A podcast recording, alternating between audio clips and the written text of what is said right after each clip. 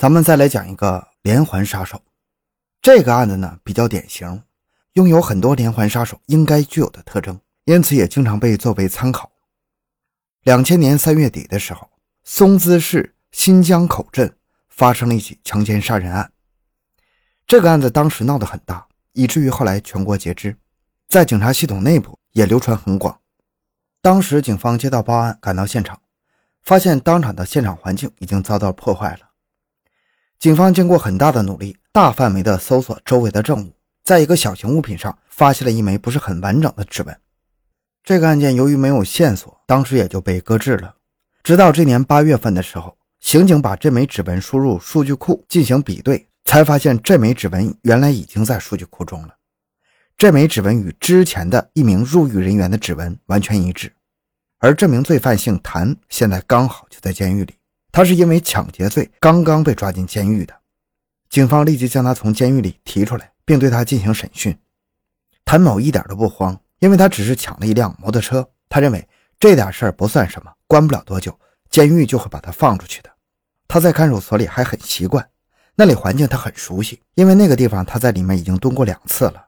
一次是因为偷摩托车，一次是因为抢摩托车，他毫不在乎。他觉得过两天管教就会找他，让他去警察那里交代问题。他甚至都已经想好了要交代什么问题了，回答的时候做什么表情，字句怎么斟酌，哪些该说，哪些不能提，他也都给自己想好了。但是问题就在于，管教连搭理都不搭理他，不但不理他，还干脆把他晾里面好几天。他这个时候心里就开始犯嘀咕了。那到底是因为什么事儿找我呢？正所谓做贼心虚呀，他的心也就越悬越高了，提心吊胆的日子不好过，他开始睡不着觉了。警察这边呢，一直在暗中盯着他，虽然一直不提审他，但是警方一直没有停止对他的监视。看到他心神难安，警察心里就有数了。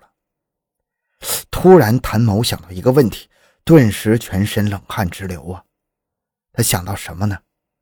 这个问题他之前不担心，现在感到害怕了。那就是之前进监狱都是不留指纹与 DNA 的，但是这一次他进监狱的时候，警察找他提取了指纹和 DNA。他没什么文化，当时没觉得有什么，但是后来听到监狱里的狱友说，指纹与 DNA 是鉴定犯人身份用的，只要用指纹或者 DNA 鉴定了，你想抵赖也抵赖不了。想到这句话，他全身都湿透了。他干过什么，自己心里清楚。警察倒是不慌不忙啊，你自己提心吊胆，你就难受去吧，就是要吊着你，让你心虚。五天之后，警察来了，来的时候也不多说话，就问他一句：“你都已经被我们判十五年了，我却还要找你，你自己知道为什么吧？”警察没有直接问他，而是不明不白的。吊着他，这是心理战术。警察知道，如果直接问他，可能是死也不会说的，那就干脆不问，天天让他难受。等他扛不住的时候，自己就说了。这个犯人继续咬紧牙关不说，警察也不逼他，天天跟他一起吃饭。一到吃饭的时候，警察就拿了吃的坐他对面看着他吃，他能吃得下去吗？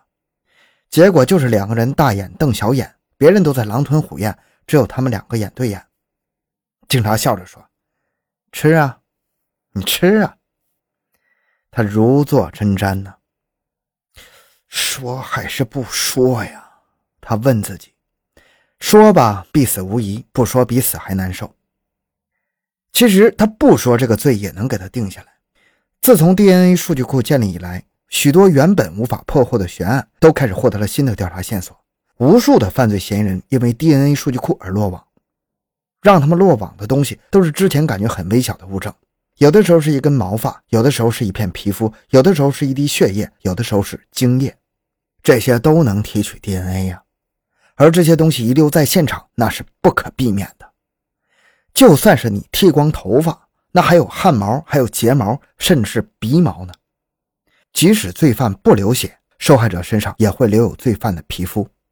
即使罪犯不射精。也会分泌出一些微量的分泌物，所以这种新鉴证技术的出现，等于是给那些作案人员带上了无形的枷锁。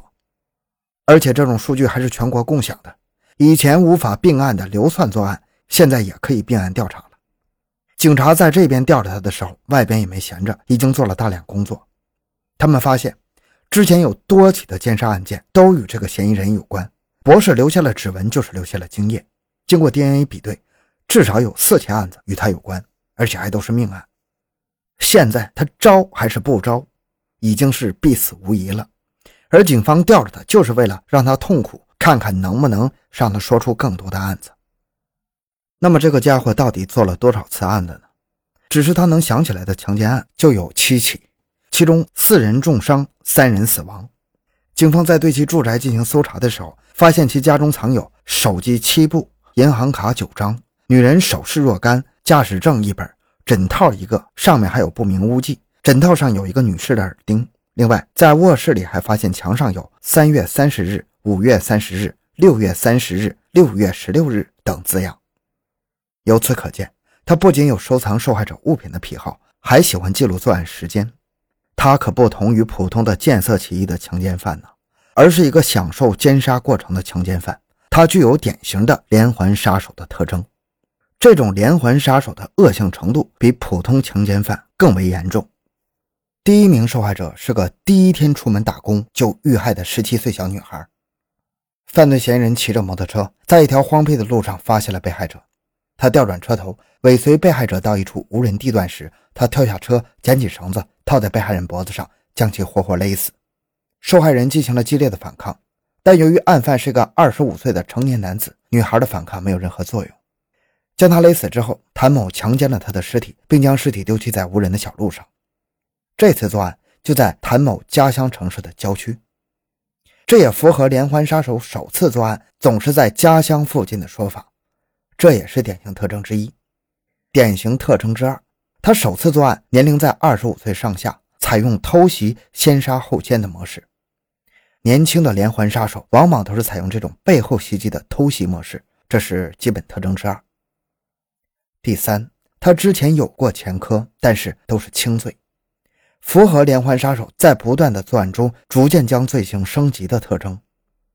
第四，他幼年时家庭不幸福，只有小学文化，也符合连环杀手家庭不幸、幼年时期没有同性的崇拜对象，而且文化层次不高的特征。一个人成为连环杀手，其父亲要负主要责任。第二起惨案发生在同年十二月十日的晚上。谭某在车站看见一个女青年孤身一个人骑着自行车在无人的小路上，又起了强奸之意，骑摩托车跟在她后面，走到村级公路上，谭某超车过去，把受害人推倒按在地上，用手掐住喉咙，拖到一个草垛的后面，对其实施强奸后，用稻草把受害人盖住，然后骑摩托车逃离现场。这个案子受害人也死亡了。这名受害人刘某才二十九岁，原是松滋市米基台镇泰山闸村人。后出嫁到相邻的金州区米尔市镇八桥村，两地相距不过三公里。而更为悲剧的是，当办案人员知道这个女人为何出现在这个时间段，又为何出现在这条小路上时，都非常的难过。原来，案发当天下午五点钟，刘某接到母亲去世的电话，马上把女儿交给了还在帮别人做事的丈夫，等不及夫妻同行，先骑自行车动身，急匆匆赶回娘家。奔丧。然而到了晚上八点多钟，刘某准备入棺材，其他亲人都到了，但是唯独刘某没来。刘某的丈夫此时已经赶到了，他说刘某出来的比他还早，这引起了众人的警觉。亲戚们立即四处寻找，三个小时之后，亲人就在一个草垛里发现了刘某的尸体。母女二人竟然在同一天去世，而女人是在母亲去世的奔丧途中惨遭奸杀的。这个案件在当地引起了强烈反响，但是由于当时办案手段落后，两个案子并没有并案调查，也没有抓捕凶手的有力线索。